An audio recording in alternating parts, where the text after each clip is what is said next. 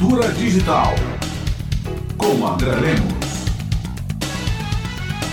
Olá, ouvintes. A CAGES, Companhia de Água e Esgoto do Ceará, tem um projeto de uma usina de dessalinização que será instalada na Praia do Futuro, em Fortaleza, uma das mais conhecidas do Brasil. O investimento é da ordem de 526 milhões de reais e espera-se diversificar a matriz hídrica do estado. A obra deve ser licenciada no próximo mês e começar no início de 2024. Praia do Futuro, além de ser um ponto turístico da capital cearense, também é um lugar importante para a conexão do Brasil à internet mundial. Há data centers e 17 cabos submarinos de fibra ótica saem dali interligando o país à África, Europa e América do Norte. Se você ouvinte está me ouvindo pela internet em algum lugar fora do Brasil, é bem provável que a nossa comunicação só aconteça por causa dessa infraestrutura de conexão instalada na Praia do Futuro. Até o COMP, a entidade que reúne operadoras de telecomunicações e opera o sistema, diz que as obras do projeto de dessalinização trazem riscos à integridade dos cabos submarinos e a operação da usina limitaria também a classificação de segurança dos data centers instalados no local local. Não vou entrar aqui no mérito do problema, porque eu não conheço.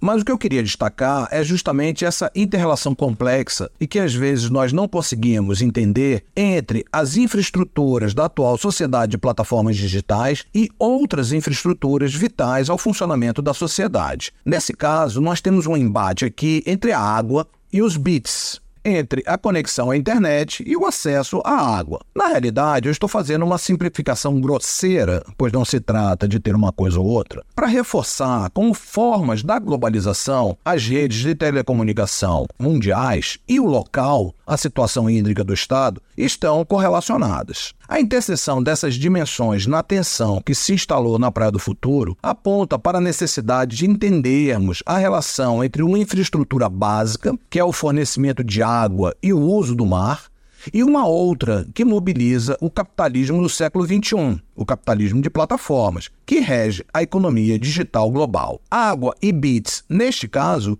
estão sim entrelaçados e fazem parte de um mesmo dilema. Esse problema bem situado na Praia do Futuro coloca em tensão natureza e cultura e mostra que elas não são entidades separadas, mas um contínuo. Como diz e sugere a bióloga e filósofa Dana Haraway, existe uma natureza-cultura.